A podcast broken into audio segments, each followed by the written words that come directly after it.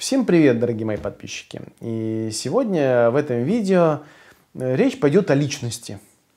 Я решил назвать видео довольно провокативным образом, но именно так я думаю. Личность – это невроз. Странное, казалось бы, сочетание. Мы все э, уже там, не знаю, столетий, не больше психологии носимся с этим термином личность. Личность, личность, личность, личность. Личностью не рождается, личностью становится. А ты личность или нет? Да ты еще не личность. Или ходят споры, а ребенок уже личность или еще не личность и так далее. Да? Мне кажется, что вот эта идея личности, она очень ну, переоценена. Или, например, говорят, ребенок тоже личность, нужно уважать его и ценить. Как будто бы личность – это что-то, что очень важно. Мы носимся с личностью, как с писаной торбой. И личность это что-то, чем мы должны дорожить. Личность это что-то, что мы должны сформировать. Личность это то, что изучают все психологи мира. Существует целая дисциплина психологии личности. 19.2.0.01. Э, эта специальность называется общая психология, история психологии, психология личности. И мы прямо изучаем эту личность. Вот, существуют целые тесты личности, которые, э, на которые были потрачены миллионы э, долларов, если не больше, на адаптацию, таланты людей и так далее, и так далее, и так далее. Тут я хочу немножко раскачать этот термин. При всем уважении, восхищении великими исследователями типа Тимоти Лири, э, Кетелла, э, нашими отечественными исследователями Осмолова, Выгодского и так далее, и так далее, я смею подвергнуть э, сомнению большую ценность личности. А, мне кажется, что мы слишком переоценили а, это значение. Впервые, кто подверг а, сомнению ценность личности, был, как ни странно, может не странно, может быть закономерно, Фредерик Салмон Перлс. Почему? Наверное, закономерно, потому что, а, он был бунтарь, Б, в гештальтерапии довольно много замеса на таком и много влияния, мне кажется, такого некого буддийского, дзен-буддийского и даосийского толка, если хотите. По крайней мере, не знаю, каково влияние на методологию, но точно какие-то веяния, очевидно, там э, прослеживаются. На эту тему есть очень много работ. И вот впервые, мне кажется, в «Голод и агрессии» Фриц Перлс пишет, что характер – это невроз. А характер – это составная часть структуры личности. Ну, то есть, э, если мы возьмем самые а, модные определения личности, самые распространенные точнее, то личность это нечто, обладающее структурой, ее можно измерить, замерить и проверить, которая состоит там, из нескольких основных частей. Ну, вот характер – это одна из основных частей личности. Именно то, что делает личность относительно устойчивой. Существуют э, десятки, если не больше, а может уже и сотни определений личности – но так или иначе, они все складываются к основным факторам, что личность это что-то, а, социально приобретенное, то есть в контакте с другими людьми и в процессе социализации, Б. Относительно устойчивое, что избавляет нас от вот этой тревоги постоянного изменения мира. До тех пор, пока есть личность, мы живем спокойно, потому что э, мир меняется не так быстро. И э, то, что определяет характер, по крайней мере, в личности, это что-то, что определяет существенное поведение человека в среде. Итак, это нечто социально приобретенное, относительно устойчивое, изменяющееся со временем, но незначительно, и определяющее существенное поведение человека. Есть еще, еще какие-то факторы, но это ключевые. И по сути, то, что описано этими тремя характеристиками, по сути, описывает один из способов нарушения творческого приспособления, известный нам из гештальтерапии. То есть, по сути, когда мы блокируем творческое приспособление, Фриц Перлс это называет неврозом в широком, не клиническом смысле этого слова. То есть, если человек меняется жизненные ситуации, он в разных контекстах э, жизненных ситуациях ведет себя одинаковым образом, что личность ему гарантирует, то по сути это невроз. Это нарушение творческого приспособления, остановка в развитии человека. И тут мы, конечно, состыковываемся в части некоторых э, духовных традиций, которые, э, если э, проводить знак равно между личностью и эго, а многие делают именно так, то становится понятным, что личность это то, что является неким способом отождествить себя на довольно длительное время, поскольку, соответственно, личность это что-то довольно стабильное, отождествить себя на какое-то длительное время с какими-то своими характеристиками, неизменяемыми. Личность это якорь, это 16-пудовая или килограммовая пудовая гиря на вашей ноге при попытке нырнуть и больше не вынырнуть. То есть, по сути, личность нас хоронит а мы по-прежнему на нее молимся. Я занимаю сейчас такую а, полярную позицию, еще раз хочу подчеркнуть. Я признаю и прям практически боготворю очень многих исследователей, которые положили годы, десятилетия своей жизни на то, чтобы изучать личность, потому что это тоже важно и полезно. В свое время это сделало важный прорыв в понимании человека.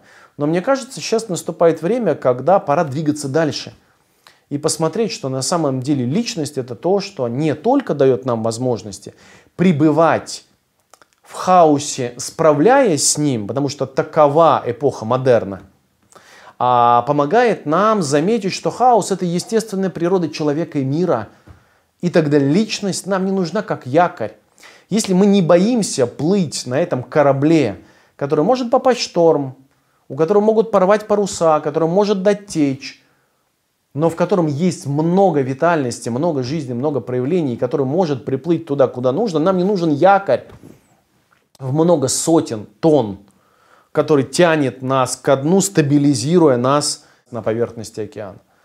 Дайте океану делать свое дело. Внимание, что на самом деле то, что мы думали является мною, этим кораблем на поверхности океана, на самом деле это миф.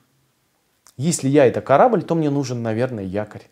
А представьте, что вы на самом деле есть тот океан. На самом деле вы никогда не были кораблем на поверхности океана. Вы всегда были океаном. Вы даже не были поверхностью воды океана. Вы были всей мощью, всей толщей этого океана. Потому что поверхность океана может быть э, все время Э, в каком-то дизайне изменений, то есть целая толща океана, которая пребывала всегда, которая никогда не менялась. И личность – это способ отождествить себя с корабликом. Моя задача заключается в том, чтобы обратить ваше внимание, что вы весь океан.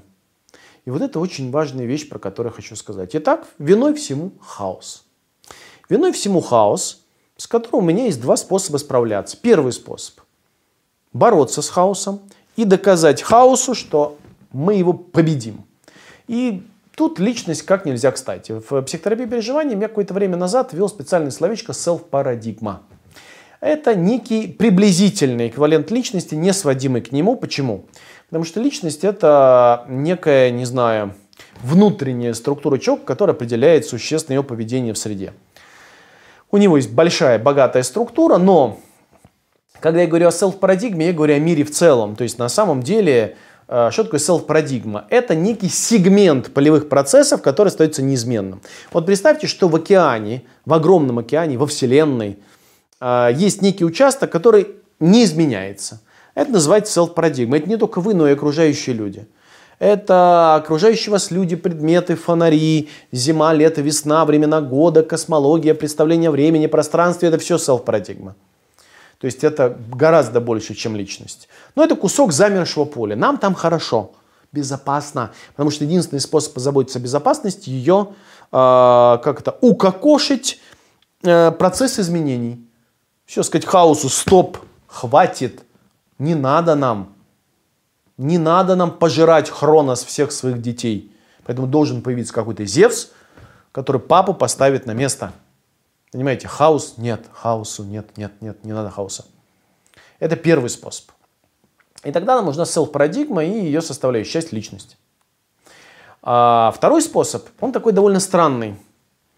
Он заключается в том, что на самом деле вам нужно просто заметить, что вы и хаос это одно и то же. Что вы не были ничем иным, кроме хаоса никогда. Что на самом деле это не хаос пожирает вас, а вы были тем хаосом, и вы никогда не были тем, что называли своей личностью. И тогда у вас единственный способ двигаться в эту сторону – отдаться хаосу. Вы больше ничем не управляете. Вы с потрохами отдаетесь вашей природе. Хорошая новость здесь заключается в том, что на самом деле вы и есть он, поэтому отдаетесь вы самому себе. Вы отдаетесь и становитесь тем, кем всегда были хаосом. И вдруг видите, что на самом деле в хаосе нет ничего страшного – что на самом деле, несмотря на то, что вы не знаете, куда упрется ваша нога, когда вы делаете очередной шаг, она куда-то упрется, временно, но упрется. Потом вы делаете шаг второй ногой, она тоже куда-то упирается, но вы не знаете куда, но она тоже упирается. И у вас появляется опыт, что в хаосе есть опора. Она непредсказуемая, она невидимая, вы не можете ее прогнозировать, но он чертовски стабилен. В своей нестабильности. Такова природа, как мне кажется, а, частичной веяний постмодерна, который появился во второй половине 20-го столетия, и плоды которого мы все еще пожинаем, культуральные плоды которого мы все еще пожинаем. Хаосу можем отдаваться. Что бы ни происходило в вашей жизни, если вы не будете с этим бороться, будет вам счастье.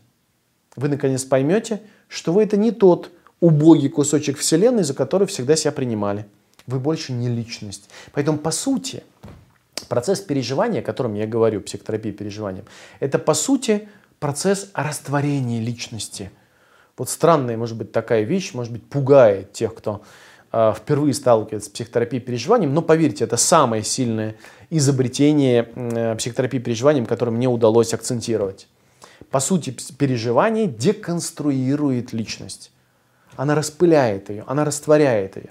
Вы перестаете отождествлять себя с теми ригидными конструктами, часть которых а, переданы вашей прапрабабушкой, ее дочери, а та дальше по наследию, которые не подвергались никак сомнению. И вот в этих убеждениях культуральных, социальных, личных, ограничений с проклятиями, которые передаются по поколению друг с другом, которым мы следуем. Это не обязательно делать, хорошая новость. Если вы двинетесь в путь переживаниям, вам больше не нужно соответствовать этим ожиданиям, осознаваемым вам или, по большей части, неосознаваемым. Концепции больше не существует. Личность умерла.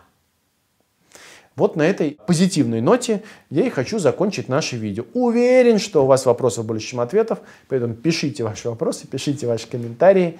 Если это видео произвело на вас впечатление, я сразу хочу предупредить свои позиции, друзья.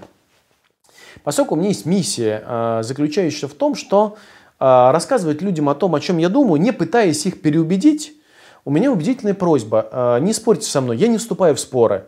Если у вас есть своя точка зрения, вот супер, впишите ее в ваши комментарии. Я обязуюсь, что про прочту и даже отреагирую на нее как-то.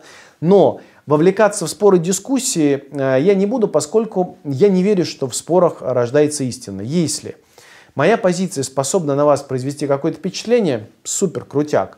Если ваша позиция способна на меня произвести какое-то впечатление, супер, крутяк, такое случается и часто. Именно поэтому мы меняемся.